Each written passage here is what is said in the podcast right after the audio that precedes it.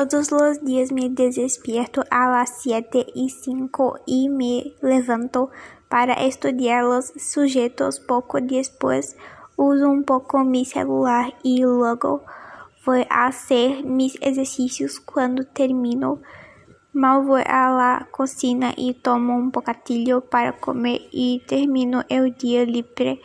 E por la noite me preparo para voy a dormir.